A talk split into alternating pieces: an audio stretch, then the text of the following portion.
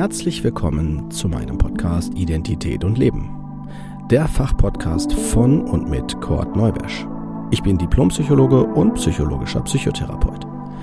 Dieser Podcast soll jeden ansprechen und dabei unterstützen, die eigene Identität anzuerkennen und die damit verbundene Autonomie zu leben.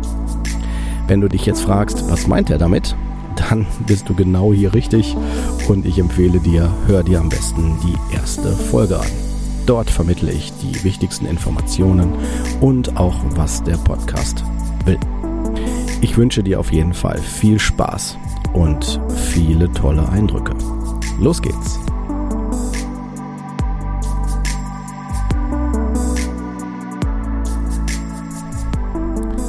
Herzlich willkommen zur 24. Folge Vater-Kind-Beziehung.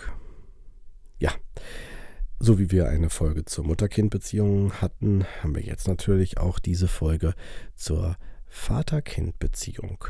Das ist insofern wichtig, weil äh, der Vater ist äh, von der Reihenfolge her, wenn man so will, in, nicht immer, aber in den meisten Fällen, wenn sie denn so kommen, die zweite Bezugsperson, die wir erleben.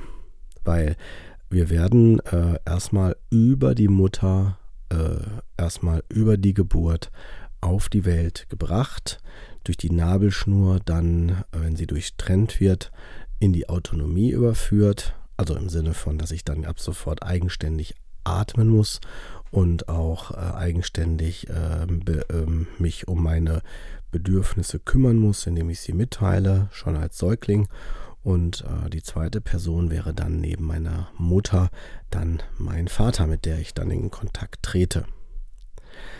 Der Vater, in dem Fall, ich bin jetzt selber ja Vater und auch Mann, das heißt, diese Perspektive kann ich auch ein Stück weit noch weiter durch meine Erfahrungen ergänzen.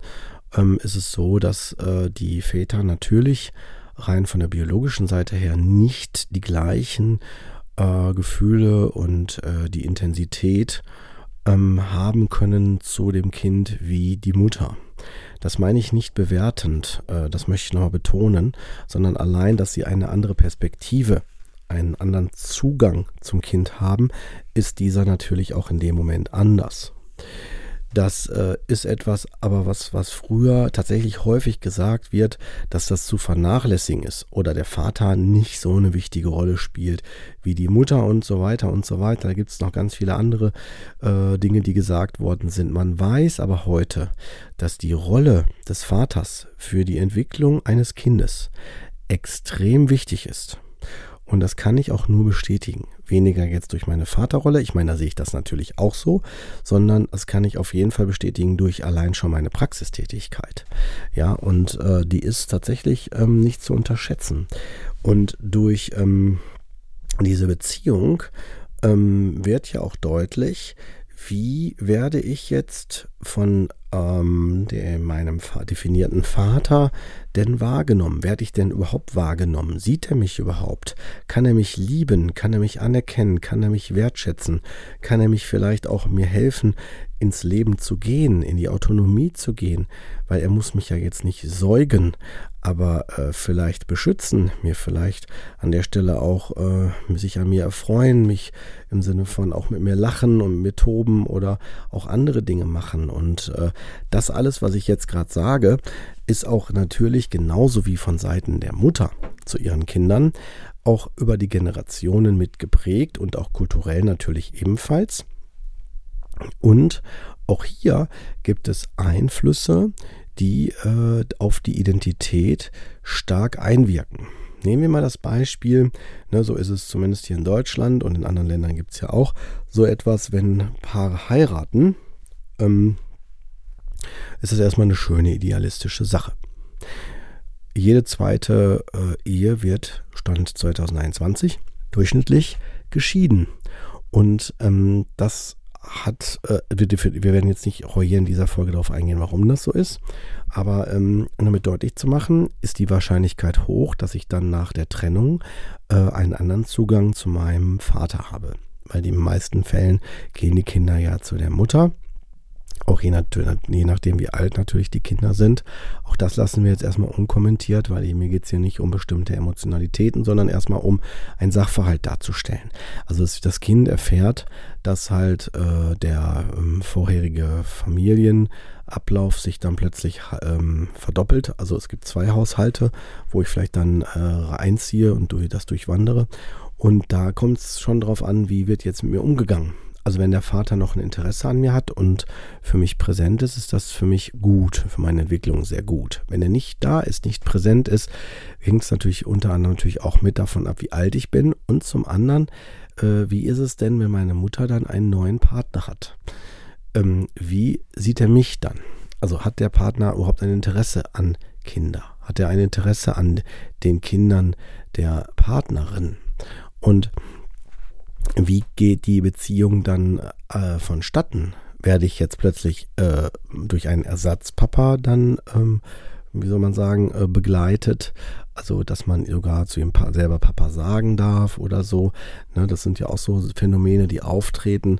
Ne, ich werde hier in dem Podcast da keine Wertung vornehmen. Ich kann allerdings nur sagen, dass man mit den Wörtern immer sehr aus meiner Sicht vorsichtig sein sollte, weil Kinder ähm, das natürlich auch nochmal anders gewichten. Also, wenn ich ähm, wenn das Kind sehr klein ist und der neue Partner soll dann das Kind, äh, also soll sich Papa nennen über das Kind, ist das erstmal ähm, vielleicht umgangssprachlich ganz nett. Aber von der Wortbedeutung her ist es irreführend, weil das Kind denken könnte, dass wirklich dieser Mann mein Vater ist. Was er natürlich nicht ist, ne, weil dieser Vater ist genetisch festgelegt. Und ähm, mein Herzensvater, das ist natürlich was ganz, ganz anderes.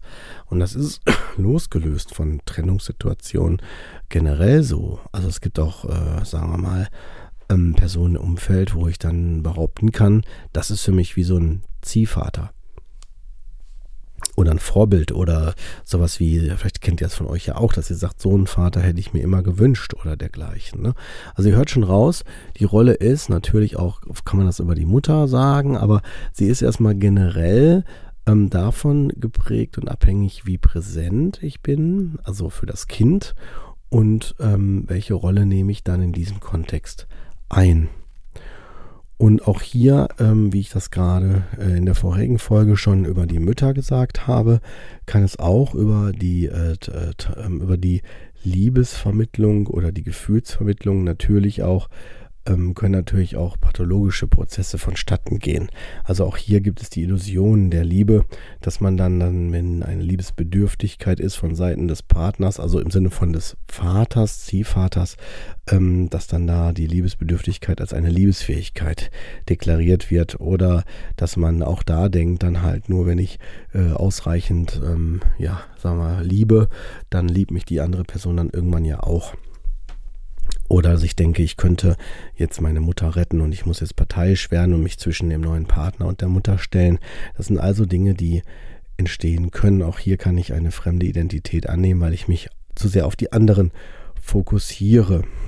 Das alles ist schwierig, ganz, ganz klar, keine Frage, aber nicht unmöglich. Ja, und ich sehe das so, dass das Leben ja alles Herausforderungen sind, die uns äh, die Möglichkeit geben können, daran zu wachsen. Und es gilt auch da, genauso wie bei der Mutter, also sowohl der Vater als auch die Mutter, dass ich für mich, am Anfang kann ich es noch nicht, aber im Verlauf des Lebens entscheiden kann, wie viel Raum bekommt welche Person.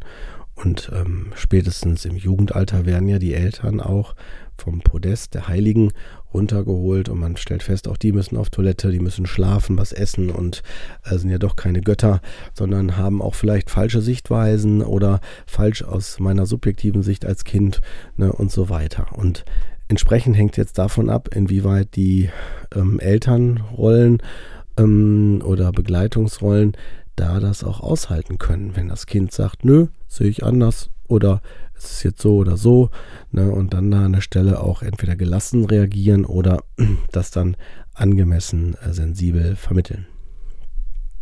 Ja, die, ihr hört das raus, die Rolle des Vaters ist wichtig, hat einen enormen Einfluss auf das Kind.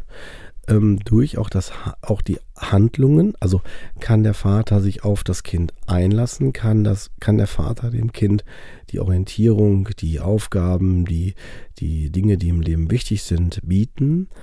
Ist er für das Kind da?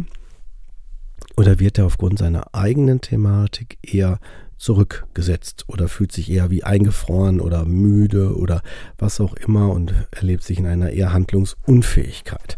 Solche Phänomene gibt es ja auch. Ne? Nur, dass wir das nochmal hier mit erwähnen. Ne? Und auch da, liebe Hörer, macht euch klar, ähm, dass die Rolle des Vaters ist eine recht junge Rolle im Bezug auf Bedeutung, also Bedeutung für das Kind. Ja, früher war es so, dass die Kinder, also wurde, wurde nachgesagt, ich bin jetzt noch nicht so weit gedanklich zurückgereist, also ich bin jetzt so bei 30, 40, 50 Jahren zurück, dass da gesagt worden ist, äh, die Kinder haben schon auch äh, bis zu einem gewissen Grad Folge zu leisten, wie ich das sehe, und dann müssen die dann durch. Kann man ja haben. Perspektive. Ich kann natürlich auch einen anderen Fokus oder Schwerpunkt darauf setzen, aber das steht und fällt wieder natürlich mit meiner Ausrichtung, also mit meiner ähm, Differenziertheit und der Möglichkeit, die Dinge auch zu erkennen und entsprechend einzuschätzen. Ja, auch hier an dieser Stelle möchte ich euch gerne auch wieder jetzt hier äh, mit den Gedanken und das und der Einladung, das weiterzudenken und das mal sacken zu lassen, ähm, möchte ich diese Folge gerne abschließen und wünsche euch damit dann auch einen angenehmen Tag.